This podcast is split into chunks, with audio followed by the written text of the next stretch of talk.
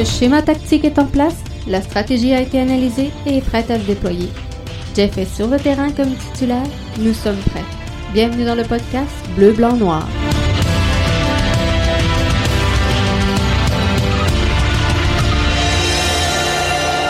Bonjour tout le monde, bienvenue au podcast BBN, l'édition du 13 janvier 2021. Jeff qui est là avec Arius pour livrer aujourd'hui un bilan de saison 2020 de l'Impact. On sait que l'Impact va rebrander son image demain, donc nouvelle image de marque, ça sera présenté euh, demain ou à tout le moins s'il reste de l'information à donner parce qu'il y a eu beaucoup de fuites aujourd'hui sur les réseaux sociaux, mais ce qui va rester, ça va être demain. Et on va être en émission spéciale ici à euh, BBN Media pour euh, cette, euh, ce, lancement-là. Plusieurs bons invités, entre autres Ray Lalonde qui sera là avec nous. On va avoir également Tony Incolingo qui est fort possiblement le plus gros fan du Manic que le Manic a connu et Arius pourra nous le présenter un peu plus en détail dans quelques instants. Salut Arius, ça va bien? Ça va super, JF, ça va super bien. Merci encore pour une fois pour l'invitation et puis un bonsoir à tous les auditeurs. Oui, parfait. Euh, Riben, donc demain, Arius, grande journée pour l'Impact de Montréal quand même, qui devrait devenir le CF euh, Montréal. Grande journée demain pour euh, tous les amateurs de foot au Québec. on attend euh, avec impatiemment le logo et euh, comme tu as bien mentionné, euh, on a vu plusieurs fuites sur les réseaux sociaux euh, de quelle façon que le logo allait sortir, quelle l'image allait avoir le logo. Donc, on attend patiemment, comme tu as dit, et puis ben, j'ai hâte aussi, comme à demain, comme, comme tout le monde. Je, disais tantôt, on va avoir euh, Ray Lalonde qui est euh, bien connu pour euh, être entre autres à, RDS dans le Giron de Belle. Tony Incolingo également qui sera là, qui est un des plus grands fans que le Manic de Montréal a pu avoir. Écoute, c'est un, c'est un, homme passionné du foot euh, impliqué dans le foot euh, depuis que je suis rentré au Québec. J'ai eu la possibilité, la chance de rencontrer euh, cet homme formidable. Et Tony Nkolingo aujourd'hui, qui est directeur de Eleto et Diadora Canada, est un, un, des grands fans des Maniques. donc, Tony va pouvoir vous lui-même vous expliquer un peu son histoire dans le foot au Québec et son implication aussi dans le foot au Québec et ce qu'il a fait aussi pour le développement du foot au Québec. Donc, euh, euh, les auditeurs auront la chance de rencontrer euh, un homme génial et qui a beaucoup de connaissances du, du, foot, du développement du foot au Québec. On le disait, euh, l'impact qui va présenter sa nouvelle image de marque demain devrait mettre les bases donc pour la saison 2021, mais encore faudra-t-il qu'il y ait une saison 2021. Les négociations semblent ardues entre la Ligue et euh, l'Association des joueurs présentement. Écoute, euh, moi je crois que cette, cette situation-là, c'est, elle est tout à fait normale qu'elle, qu'elle arrive avec, on a vu euh, l'impact que la pandémie a eu sur la ligue, euh, pas des, pas des spectateurs dans les estrades. Je pense que l'entente de l'association des joueurs et la ligue arrivait vers la fin. Donc, les joueurs rapidement ben, voulaient s'assurer que ben, euh, que leur salaire soit protégé. Donc, euh, je pense que là-dessus, euh, la Ligue a fait un, pas d'avant déjà pour, pour, parce qu'ils n'ont pas beaucoup de jours qui leur restent. Il reste genre 20 jours pour préparer la saison. Donc, il faut que les joueurs répondent quand même assez rapide. L'association des joueurs doit répondre quand même assez rapide à la Ligue et pour que la Ligue puisse déjà passer à l'action pour mettre le calendrier en place. Donc, ça sera pas facile parce que la Ligue dit d'un côté, on a perdu euh, un milliard euh, la saison qui, qui, vient de se terminer et avec la pandémie, bon, on comprend. Euh, L'association des joueurs, la MLSPA, semble pas tout à fait en accord avec cette déclaration-là de la MLS en disant Et il faudrait que la MLS nous présente et nous explique un peu les chiffres en détail si on veut euh, euh, démontrer qu'il y a bel et bien eu une perte à cette hauteur-là. Donc oui, il y a eu une perte de revenus, mais il y a également eu moins de frais d'engagés par les formations. Euh, vu qu'il n'y avait pas de rencontre nécessairement dans, leur, leur marché. Oui, mais on a vu que le commissionnaire a mentionné ce qui est arrivé, c'est que c'est d'autres frais qui sont arrivés un peu euh, à cause de la pandémie. Par exemple, les, les, les, pour se faire. Euh, pour se la faire, bulle, euh, la, bulle, ça a coûté cher. Voilà, la bulle a coûté exactement. La bulle a coûté énormément. Et à chaque fois, pour faire tester les, les, joueurs médicalement, ça coûte, ça coûte de l'argent aussi. Donc, pour garder le lieu désinfecté, pour garder donc, tout ça euh, pour garder les équipes euh, en place, euh, pour fournir tout ce qu'il fallait fournir aux équipes. Donc, toutes les conditions, on ne connaît pas toutes les conditions qu'il y avait, mais je suis sûr que ces conditions-là ont fait en sorte que d'autres frais qui n'étaient pas prévus dans le budget est arrivé, donc qui fait qu'il y a eu des pertes. Mais on ne sait pas vraiment c'est quoi les pertes exactes, mais il y a eu, je suis sûr qu'il y a eu une énorme perte sans spectateurs dans les estrades. Euh, si on fait le lien avec l'impact qui perd chaque année 11 millions de dollars, euh, tu l'as mentionné, JF. Donc, euh, je peux imaginer combien d'argent que la MLS a perdu cette année sans les, fans dans les, dans estrades. Exactement. On sait que l'impact perd à peu près 10-11 millions par année. Cette année, on peut s'attendre à pas loin de 30 euh, millions de pertes pour l'impact si on enlève les revenus au guichet, qui est une grande partie de, des, revenus engendrés par l'impact de Montréal. Et, euh, non seulement il n'y a pas de revenus au guichet, il n'y a pas également de, vente à la boutique souvenir, il n'y a pas de vente dans les concessions. Euh, des petites Bud Light à 11 piastres, on n'a pas vendu cette année. Fait que, tout ça, bout à bout, fait qu'il y a un manque à gagner qui est énorme pour la, la MLS. Mais euh, bon, par contre, c'est sûr que les propriétaires se reprennent sur la valeur des concessions qui progressent rapidement. Parce qu'on sait que Joey Saputo euh, payé euh, très, très peu cher si on regarde le marché actuel. Donc, si Joey Saputo, demain matin, disait, moi, je vends l'impact de Montréal, euh, c'est sûr qu'il y aurait un gain énorme de réaliser par Joey Saputo pour le temps qu'il a été propriétaire de cette formation-là. On le voit, le Real Salt Lake est à vendre autour de 350 millions présentement. Donc, c'est une nette progression sur ce que euh, Joey Saputo a payé pour devenir propriétaire de l'Impact de Montréal. Oui, euh, c'est ça les avantages quand tu une ligue qui est jeune et puis ben, qui est à l'opportunité de de, tu as les moyens tu as l'opportunité de mettre une équipe sur pied, ben, t'en profites. Mais en même temps, tu sais en retour, c'est un investissement à long terme euh, qui va être, euh, bon, si l'équipe performe, si l'équipe euh, est, bien administrée, ben, on voit que l'impact a quand même été une équipe importante pour la MLS d'avoir parce que c'est géographiquement parlant, ça représente quand même une grande, une grande métropole dans euh, en Amérique du Nord. Donc, c'était important pour la MLS quand même d'avoir une équipe canadienne à Montréal. Et puis, ben, l'impact a profité de cette opportunité-là. Ça n'a pas été facile, mais aujourd'hui, on voit on voit le retour puis de l'investissement. Donc, euh, effectivement, les équipes de la MLS, euh, ils ont des valeurs marchandes très élevées. Donc, qui fait que euh, euh, les, commanditaires aussi, les commandites aussi sont, sont, sont quand même capables de, de, de, quand même aider aussi, je pense, financièrement une autre année pour euh, que les joueurs puissent s'entendre avec l'association pour pouvoir avoir une autre saison. Sinon, on risque de voir des pertes. Là. Et là, il y a aussi des grosses négociations qui s'en viennent parce que le, la MLS va renégocier ses contrats de télé sous peu.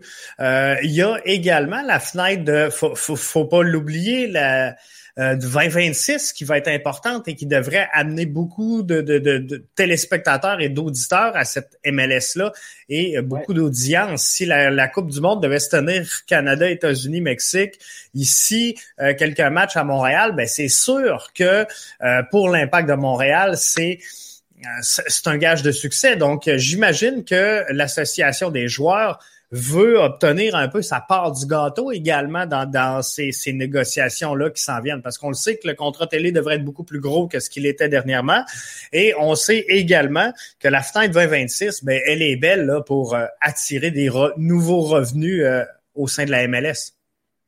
C'est sûr, mais en même temps, ces, ces, ces contrats de télévision-là veulent s'assurer que bon, euh, cet effet de pandémie va pas venir nuire euh, à toute la publicité, euh, toutes les paperasses derrière ça. Et en même temps aussi, espérons que la saison va être complète parce que si la pandémie arrive, c'est pour ça que le, commissionneur il met beaucoup de pression sur les joueurs à, répondre rapidement à, à, à l'entente parce que s'il y a des, il veut, il veut se donner des fenêtres de, de, de, travail parce que s'il y a des matchs qui doivent être reportés à cause qu'il y a trop de cas de COVID ou quoi que ce soit, mais euh, il, doit il doit au moins trouver ce moment-là pour pouvoir euh, permettre à ce que euh, ce qu'il fait dans ses promesses de contrat de, de télévision, ben, qu'il y a, qui va avoir 34 matchs par équipe. Cette année, l'Impact, je crois, ont joué 29 matchs. Ouais. donc, il y a quand même eu, il y a quand même 4 matchs, 4 à 5 matchs qui est perdu, là. 4 à 5 matchs, c'est des, des, revenus. C'est sûr, c'est définitif. C'est de la belle argent qui manque. C'est de la belle argent. Oui, exactement. Donc, euh, les contrats, les commanditaires veulent s'assurer que, que euh, tout va se passer comme il faut et puis que la, que la MLS euh, met tout sur pied pour pouvoir avoir une saison complète. En attendant qu'on euh, se tourne vers cette saison complète-là, justement, et euh, qu'on l'entame avec le, le, le, rebranding demain, je pense que c'est important à un moment donné de faire un bilan un peu de, des activités et de la MLS et de l'impact, mais nous, dans notre cas, ça va être de, l'impact de Montréal. Euh, est-ce qu'on peut être satisfait, Arius, de, de, la saison qu'on vient de connaître 2020? Je sais qu'il y a eu beaucoup de déceptions quand même chez les, les, les auditeurs, mais d'un autre côté, si, je regarde ça, moi je pense que quand tu termines au deuxième rang, t'es, t'es, veux, veux pas, t'es, dans un championnat, tu es le premier des perdants. C'est, c'est sûr, il peut avoir juste un gagnant, c'est le premier. Donc, à partir de ce moment-là, euh, il y en a plusieurs des équipes qui vont être euh, parmi ceux, ceux, qui ont perdu. Mais si je regarde tout ça euh, froidement, l'impact a réussi, je pense, le passage d'un nouvel entraîneur-chef. L'impact euh, s'est classé pour les séries, chose qu'il n'avait pas fait. Fait que somme toute, il, y a quand même des points positifs à cette saison-là de l'impact. Il y a des points positifs. Si on regarde, moi, si je regarde euh, sur l'œil du partisan qui veut gagner, qui veut avoir des résultats, euh, je vais dire que puis un partisan avec un œil critique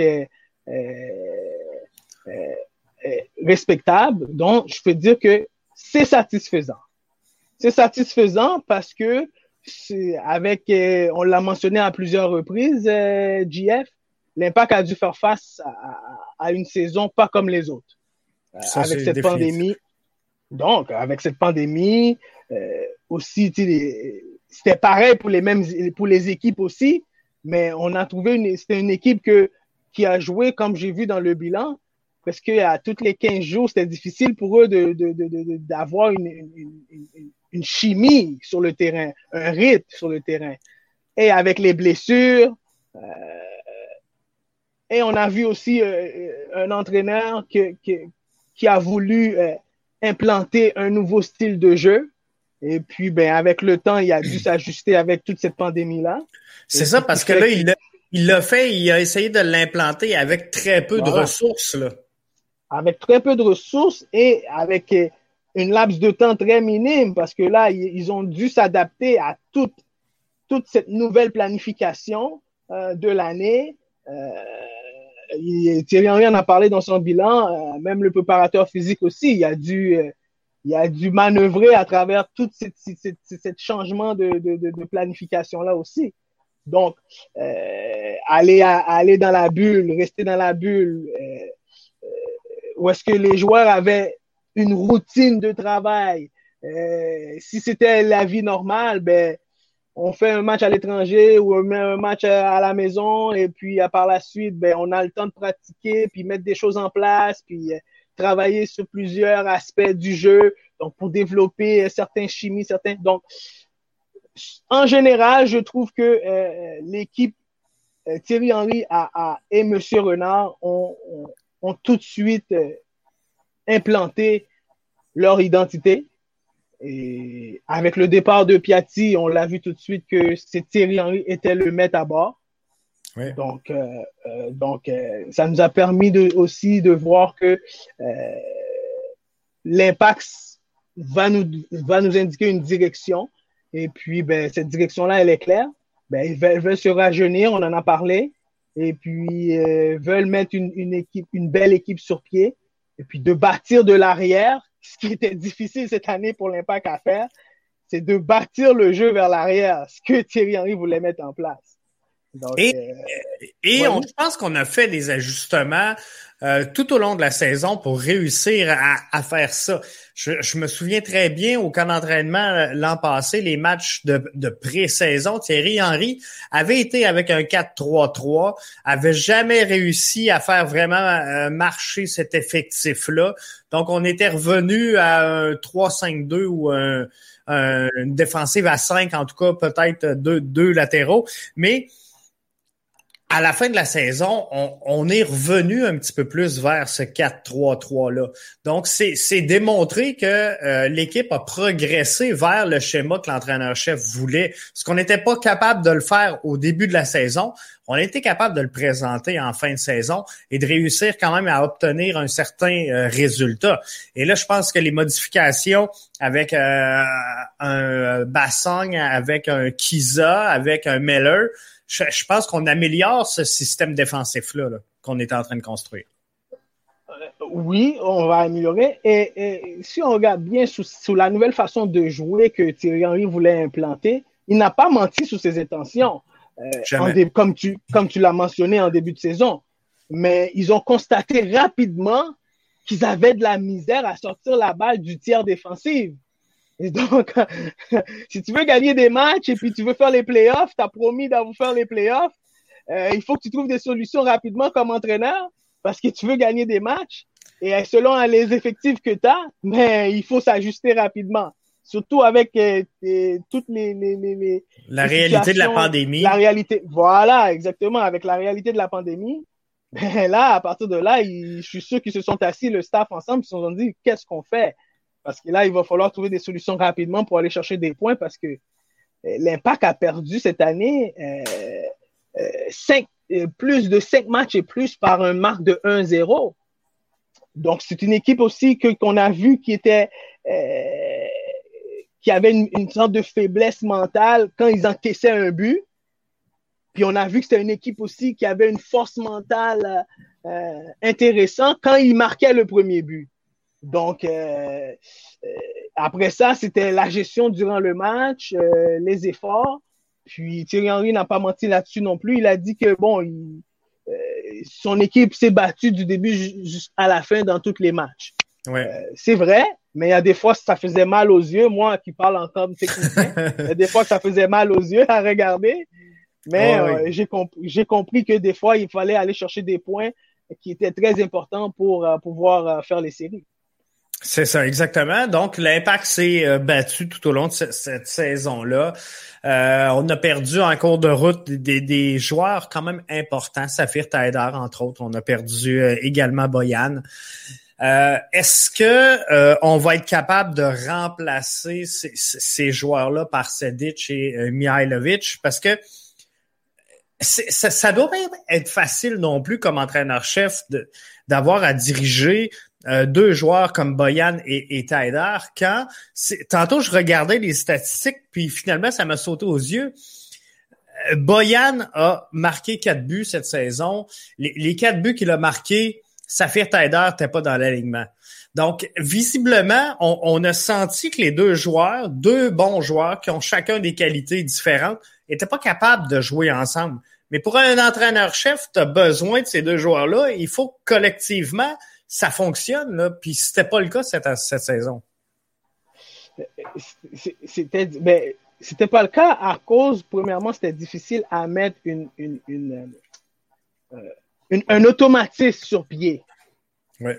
Le manque de pratique, le manque de temps, et, et, et etc. Cette chimie-là, là, n'était pas naturelle. elle n'était pas naturelle, exactement. Après, Boyan, euh, dans, le, dans la philosophie de jeu, euh, dans ce que l'impact voulait rechercher, euh, une chance que Boyan connaît, était, était le, collègue, le, coéquipier de Thierry Henry à Barcelone, parce que Thierry Henry le connaît bien à Barcelone. Mais sinon, ça aurait été difficile pour Boyan de vraiment s'intégrer dans cette équipe-là, parce que c'est une équipe qui avait beaucoup de difficultés à, à, maintenir la possession du ballon, à sortir le ballon de son tiers défensif et à trouver leur milieu offensif. Et, et on voit que c'est une équipe qui a marqué euh, beaucoup de buts euh, en phase, euh, euh, en contre-attaque, avec rapidement vers l'avant. plusieurs fois cette année, ils ont surpris l'adversaire de cette façon-là. Donc, parce qu'ils avaient de la misère à... Puis c'est un peu la marque de commerce de l'impact de Montréal depuis plusieurs années, la contre-attaque. Et c'est un peu, sans dire que ce que Thierry Henry essaie de délaisser, mais Thierry Henry aimerait mieux qu'on soit capable de construire à partir du gardien de but vers l'avant. Et c'est ce qu'on essaie de, de, de, mettre en place. Et tantôt, tu parlais de ce réflexe-là qui arrive pas. C'est pas facile dans une année comme ça de, de, de s'ajuster. C'est très difficile. L'impact euh, est une des équipes les plus faibles euh, euh, en phase offensive cette année.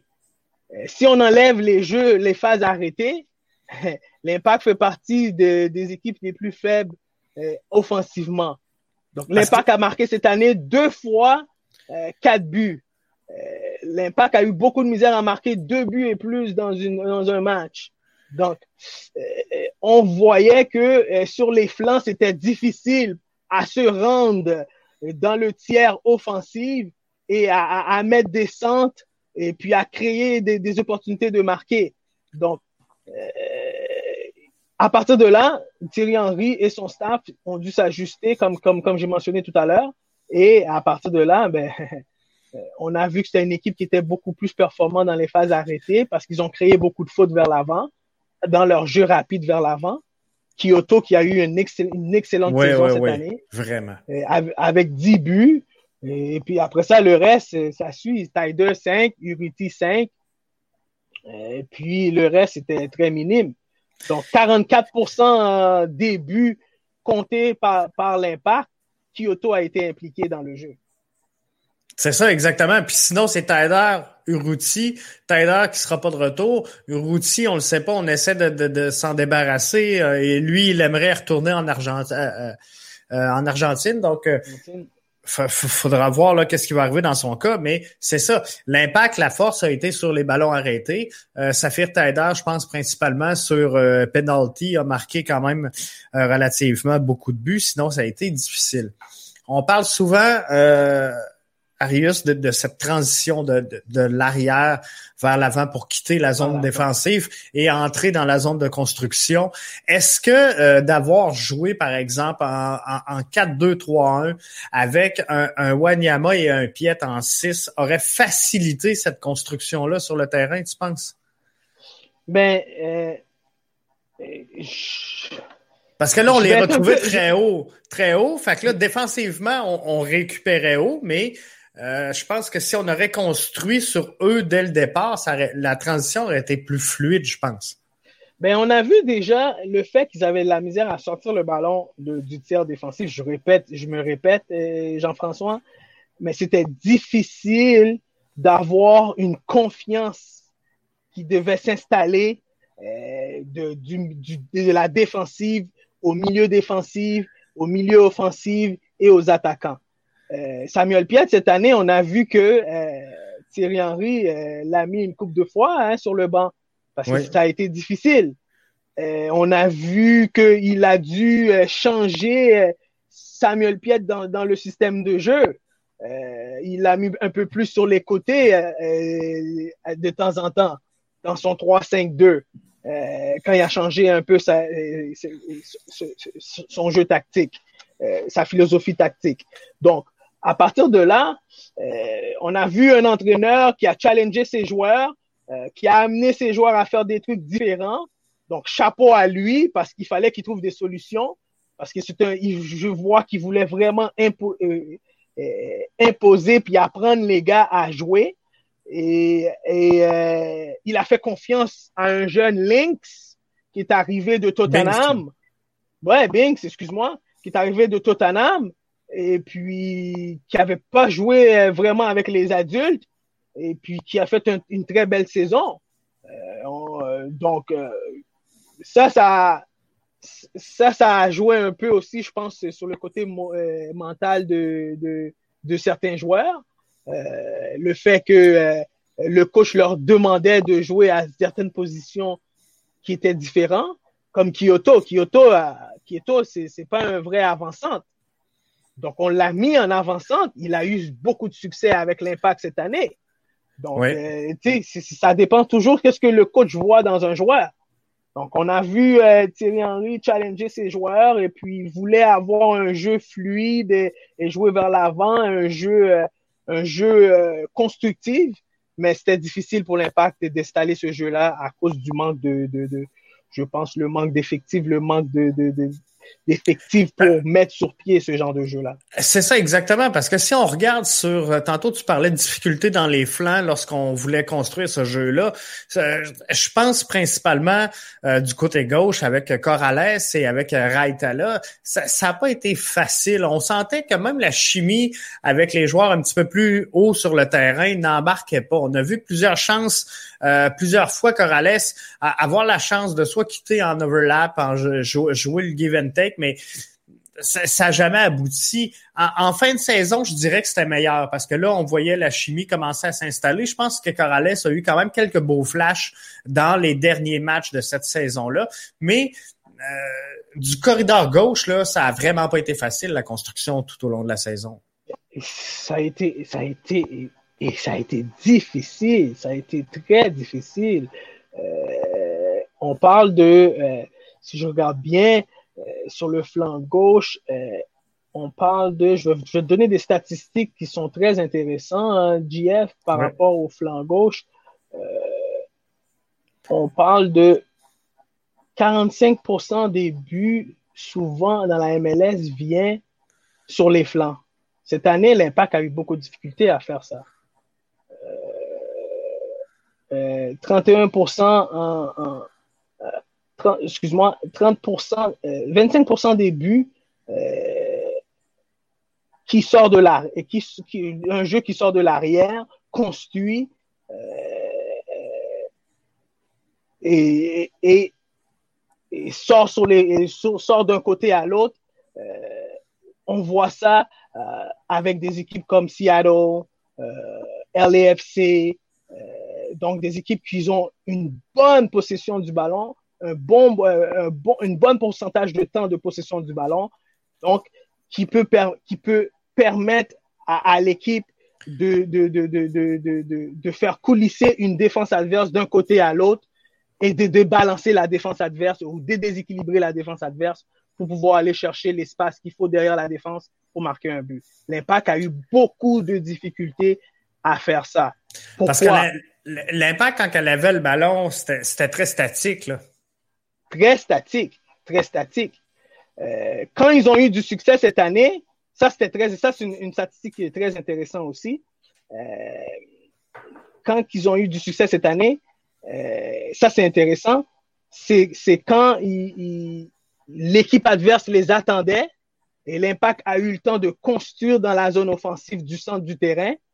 Donc un, un bloc bas chez un bloc bas, voilà, chez l'adversaire voilà, puis ils ont, ils ont, ils ont pu, euh, ils ont pu, et dans, malgré qu'ils ont marqué neuf buts, dans les statistiques que j'ai, malgré qu'ils ont marqué neuf buts euh, dans cette phase-là, euh, mais six, six débuts étaient des jeux arrêtés.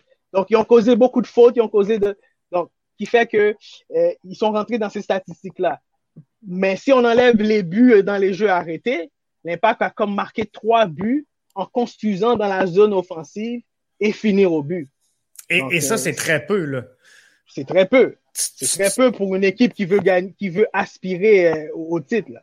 Exactement. Fait c'est cette transition-là en zone de construction avec un support de nos latéraux. Et, et, c'est là que j'en viens parce que je, comprends, il y a plusieurs fans qui disent on, veut un marqueur de premier plan, on veut un striker, mais chez l'Impact, là, présentement, je pense que c'est pas tant la priorité parce que quand on a eu le ballon, surtout en phase arrêtée, on était capable de la mettre dedans. Le problème, c'est de le rendre le ballon et de construire ce jeu-là justement le moins statique possible pour déséquilibrer l'adversaire. Et, c'est ça qu'on a eu de la misère à, à faire à implanter. Puis le, match, en quelque sorte, c'est comme si on va à l'école, c'est l'examen. Tout ce qui se passe là, c'est le résultat de ton examen. Donc, c'est le travail que tu fais en, en entraînement qui fait foi de tout. Donc, tu deviens champion sur le terrain, mais tu, bâtis ton championnat dans tes entraînements. Mais, c'est un peu ce que l'impact n'a pas réussi à implanter avec la pandémie, avec le voyagement, avec la bulle. Euh, donc, j'en reviens. tu, viens de mentionner, Arius, que contre les blocs bas où on a eu le temps de construire, on a euh, bien fait. Donc, ce qui manque à l'impact, clairement, c'est ce réflexe-là et cette chimie-là d'équipe pour amener les performances individuelles à une performance collective qui va donner du succès à l'impact. Oui, oui, et, et, et, qui va aussi euh, donner le goût aux partisans de regarder un match de foot. Ouais. Euh, Jean-François, parce que moi, je vais parler pour les, un peu pour les, pour, euh, pour les spectateurs. S'il y a des matchs que je te dis, j'avais mal aux yeux, puis je voulais juste fermer je voulais juste fermer la télévision. Mais ben encore là, encore là, c'est le foot. Il faut regarder le foot. Il faut essayer de comprendre euh, les, intentions derrière le jeu. Donc, moi, ce qui m'intéresse beaucoup avec euh, Monsieur Thierry Henry et Olivier Renard, euh, ils, sont, ils, sont patients. Euh, je pense qu'ils veulent montrer un beau jeu sur le terrain aux amateurs foot du, au Québec. Et, euh, mais pour le faire, euh, il faut être patient, encore une fois, je répète. Puis l'essence de base du foot, c'est de posséder le ballon, passer par les flancs ou donner des centres. Euh, donc, euh, créer des, des, des, chances de marquer, et la créativité. On veut voir tout ça sur le terrain. Et, euh, oui, vas-y. Je, regardais euh, Dortmund en Bundesliga en, en, fin de semaine. Ils ont eu un but que j'ai partagé. Là. La construction de ce jeu-là, elle était phénoménale. Et, c'est ça qu'il faut amener là, chez euh, l'Impact, sans, sans dire qu'on va arriver à ce niveau-là, mais c'est ce genre de construction-là qu'il euh, faut amener. C'est ce genre de construction-là qu'il faut amener. Puis moi, j'y crois que ils vont pouvoir arriver à, à, à, un statut, puis à une identité, parce que euh, Thierry Henry euh, et M. Renard y croient fortement. Euh, ils, continuent à amener des nouveaux joueurs, ils continuent à amener des jeunes joueurs. par contre, une chose que cette équipe-là a beaucoup manqué, c'est le leadership. Rien à enlever à Samuel Piet encore une fois. mais dans une, des fois, Jean-François, dans un vestiaire, tu as besoin d'avoir une présence. Ça commence, la présence commence avec l'entraîneur et ensuite le capitaine et les autres leaders dans la chambre. Et le capitaine, c'est pas nécessairement celui qui marque le plus de buts. C'est pas nécessairement celui qui marque le plus de buts. C'est pas nécessairement celui qui est le plus flamboyant sur le jeu. C'est celui que quand on va, il va parler dans le vestiaire, il va faire comprendre aux gars qu'il y a quelque chose qui fonctionne pas. Ben, ça va écouter. ça va écouter, exactement. Donc, euh, il y, a, a un manque de caractère, je crois, une force de caractère dans cette équipe-là. Donc, euh, je pense qu'ils sont en train de travailler là-dessus aussi. Mais si, on, tu veux gagner des matchs, des fois, ben, tu as besoin de ce genre de caractère-là aussi sur le terrain, sur le jeu. Et euh, présente-moi, enfin, présentement, Rius, moi, ce que je vois comme joueur, justement, qui pourrait avoir ce profil-là, c'est, et, là, je suis pas dans le vestiaire, fait que je suis pas dans le secret de ce qui se passe dans la chambre, mais euh, mhm. euh de voir la, la, réaction sur le terrain d'un Camacho ou d'un Kyoto, et, et là, Camacho, on va peut-être bien le perdre, je sais pas, là, mais je pense qu'il va être en sa, sa, dernière saison avec l'impact, mais c'est ce genre de, de de grinta-là un peu qu'on cherche un peu chez, chez, un capitaine également. Oui, écoute, euh, encore même, je pense que ça, même Samuel Piet, euh, si j'ai bien lu euh, dans son bilan ce qu'il a dit, parce qu'il a été interviewé, il a dit lui-même, il a appris cette année parce que des moments quand il fallait qu'il se réagisse comme oui, qu'il se fâche, il le faisait pas. Donc, il était un peu trop gentil avec ses coéquipiers. Et ça n'a rien à voir personnellement avec le joueur. Et, même moi, quand j'enseigne à mes, mes joueurs, je leur dis des fois, ça, c'est rien de personnel si tu te fâches avec, si tu fais savoir à ton joueur à côté de toi que, hey, let's go, c'est le temps de se réveiller, là, parce qu'on a besoin de toi dans le match. Tu, manques un bon match, oui, c'est ça. Un des... bon match, des fois, ça se dise sur ben oui, exactement. Ben, ça fait partie des, ça fait partie du jeu. Donc, euh, et, ça fait partie de, de, de, la culture du foot, de la culture du sport. Donc, euh, du sport d'équipe surtout. Donc, il faut passer à autre chose. Et ça fait partie des émotions. Et puis, euh, il faut gérer les émotions. Et puis, c'est des professionnels, ils doivent savoir comment réagir sur le jeu. Et puis, euh, pour aller chercher les résultats qu'il faut sur le terrain.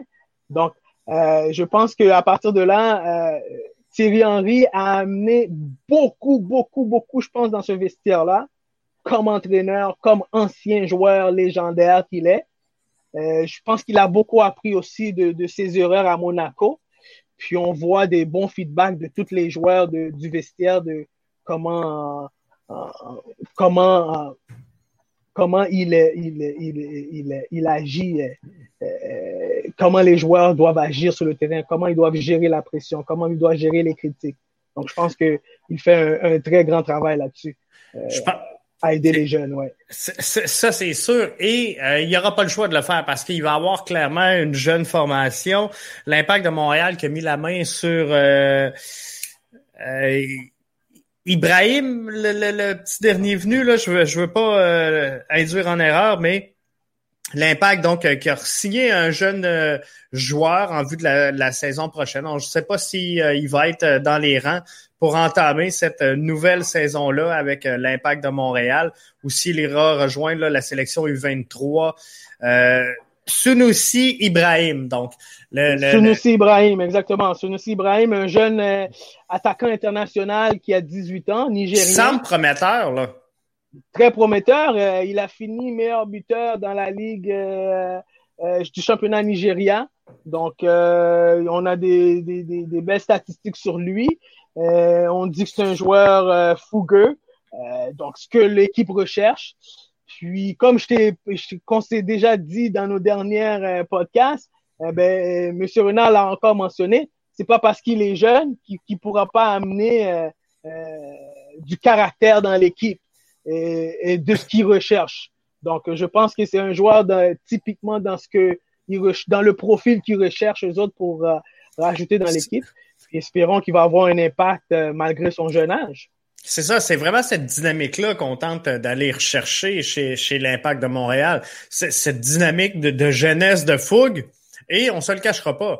Le, le plan chez l'Impact, c'est de recruter, former, revendre. C'est c'est ça un peu Le, la MLS, c'est comme ça que ça fonctionne. Donc, euh, je, pense que l'impact au, terme de cette saison-là est beaucoup mieux placé pour débuter 2021 qu'elle l'était pour débuter 2020. Je pense que clairement, on a changé euh, la direction que prenait cette formation-là. On semble aller dans le bon sens, donc il faut juste continuer d'avancer pour la saison qui s'en vient, mais clairement, pour l'instant, on, a une direction à suivre. Ce qu'on n'avait peut-être pas dans le passé et qu'on se demandait à chaque début de saison, mais, mais quel genre d'impact on va voir sur le terrain cette saison-ci.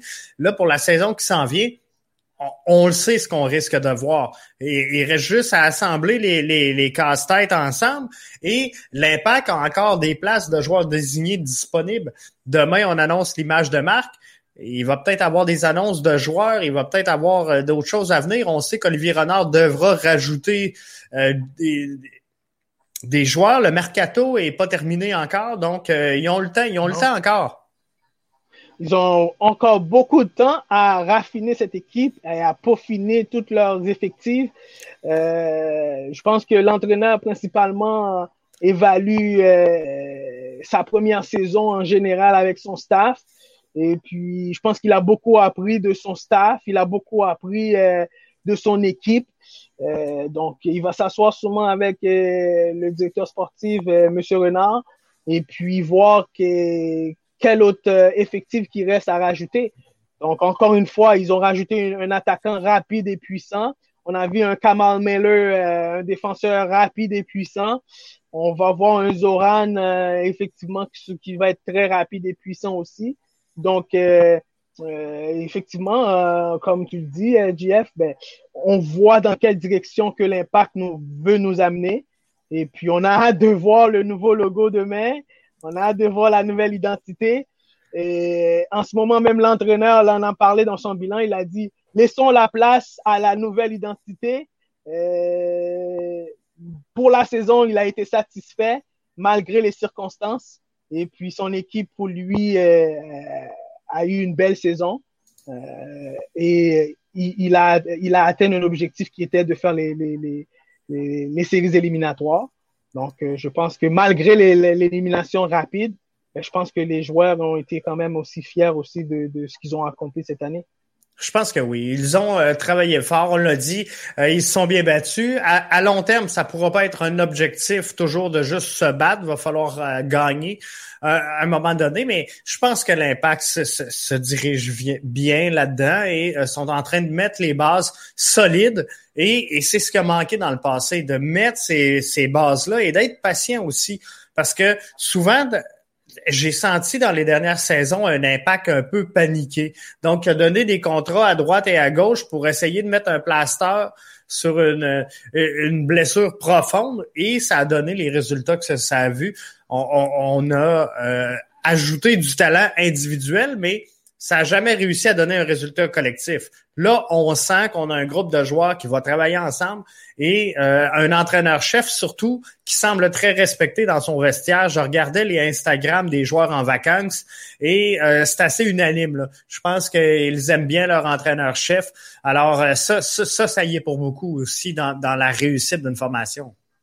Ah oui, ça c'est énorme parce que quand tu as confiance dans ce que l'entraîneur veut amener comme philosophie de jeu euh, et les joueurs y embarquent, euh, quoi moi, j'ai eu l'expérience avec ton garçon au sport-études, euh, donc euh, euh, je sais c'est quoi. Donc quand tu amènes dans un vestiaire un jeu de philosophie, une façon de faire, une façon de faire les choses, une façon de travailler, une éthique de travail, et les joueurs en bas qui ont confiance, tout peut arriver, Jean-François. Et je l'ai souvent dit, le ballon est rond pour tout le monde. Euh, donc, à voir en 2021 ce que l'impact nous réserve. Mais je sais que Thierry Henry veut améliorer le jeu offensif. Il veut avoir une attaque très haut. Euh, il veut gérer les transitions euh, sur 40 à 50 mètres.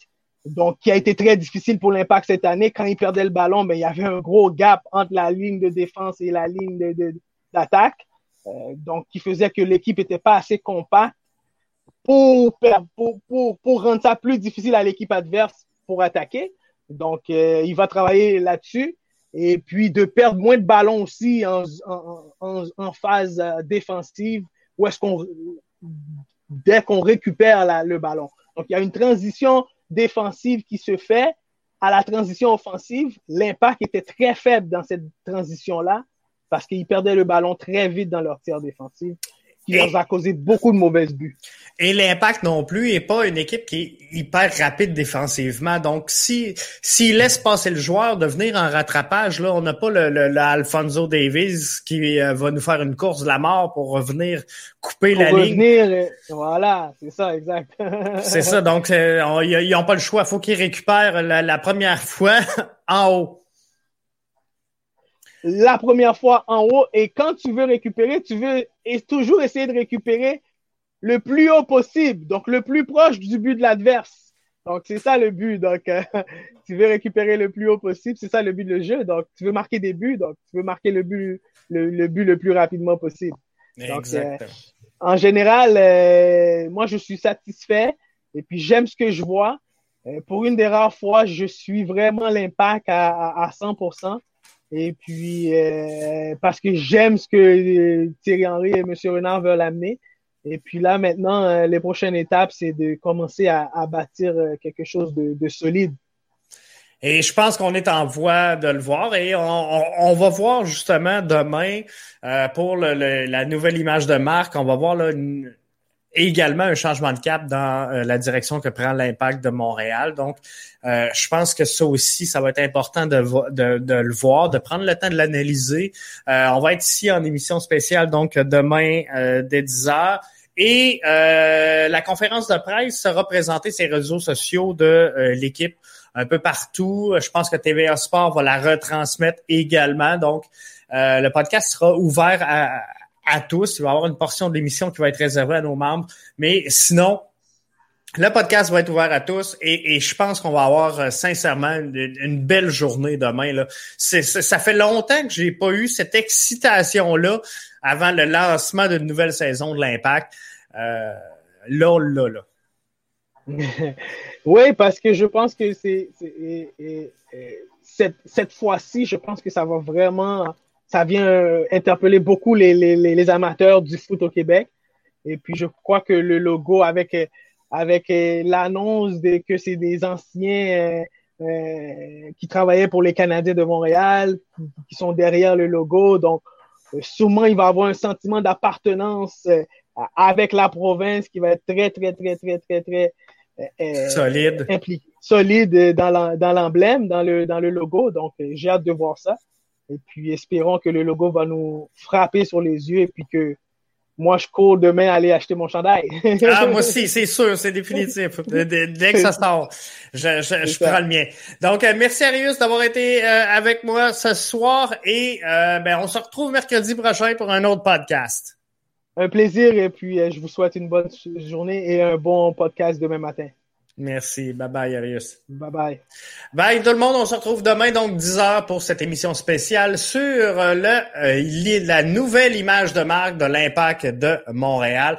Donc, ça sort demain, 10 heures. Je suis là, je suis avec vous autres. Et euh, on va voir comment cette émission-là va, va, se construire. Normalement, je vous ai dit que je serais là avec vous jusqu'à 14 heures. Mais là, maintenant qu'on sait que cette émission-là va être retransmise, cette conférence-là va être retransmise, ouverte à tous. Donc, euh, on va voir là, euh, selon la, réaction, comment les gens embarquent, est-ce qu'ils sont présents, est-ce qu'ils écoutent via euh, d'autres canaux, est-ce qu'on peut ajouter une plus-value à l'information que vous recevez? Donc, c'est tout ça qu'on va analyser, mais c'est sûr qu'il y aura une portion donc réservée aux membres où on va analyser, on va prendre les commentaires, on va parler avec les gens et euh, il sera bien sûr ouvert à tous pour toutes les autres. Donc, on va vivre ça ensemble en petite communauté IMFC ou euh, CFMTL.